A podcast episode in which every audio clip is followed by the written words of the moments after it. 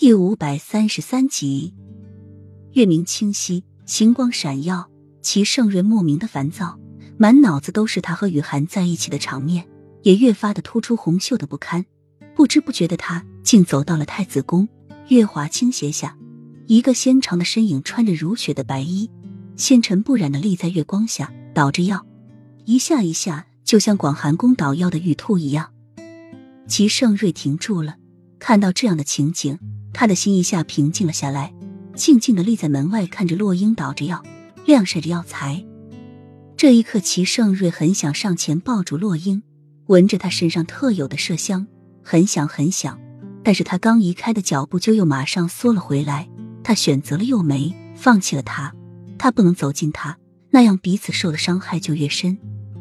是谁说的？喜欢一个人就远远的看？他就一直立在洛英的身后。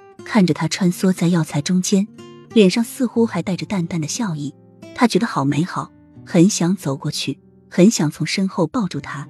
他的心在受了煎熬着，很难受，很难受。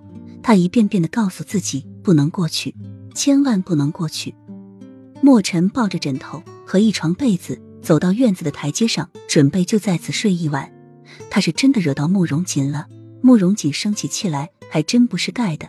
他又是哄又是解释的，但是慕容锦就是一句话不听，嘴巴撅得老高，一副小媳妇受气的模样。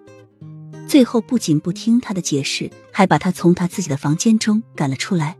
慕容锦还有一点良心，直到现在进入了秋季，晚上比较冷，从门里扔了一个枕头和一床被子出来。他是抱着被子和枕头在太子宫转悠着，很有一种太子宫如此之大。却没有他容身之处的感觉。墨尘铺好被子，刚准备睡觉，就听到有翻动药材的沙沙声。循声望去，洛英清丽修长的身影清晰可见。这么晚了，他为什么还没有睡？墨尘想走过去看看，但是却又停住了脚步。慕容锦轻功好，最喜欢干的就是偷听和偷看。要是被慕容锦看到他深更半夜的和洛英独处，估计他的醋坛子会全部打翻。到时候他可能一个月都回不了他的房间。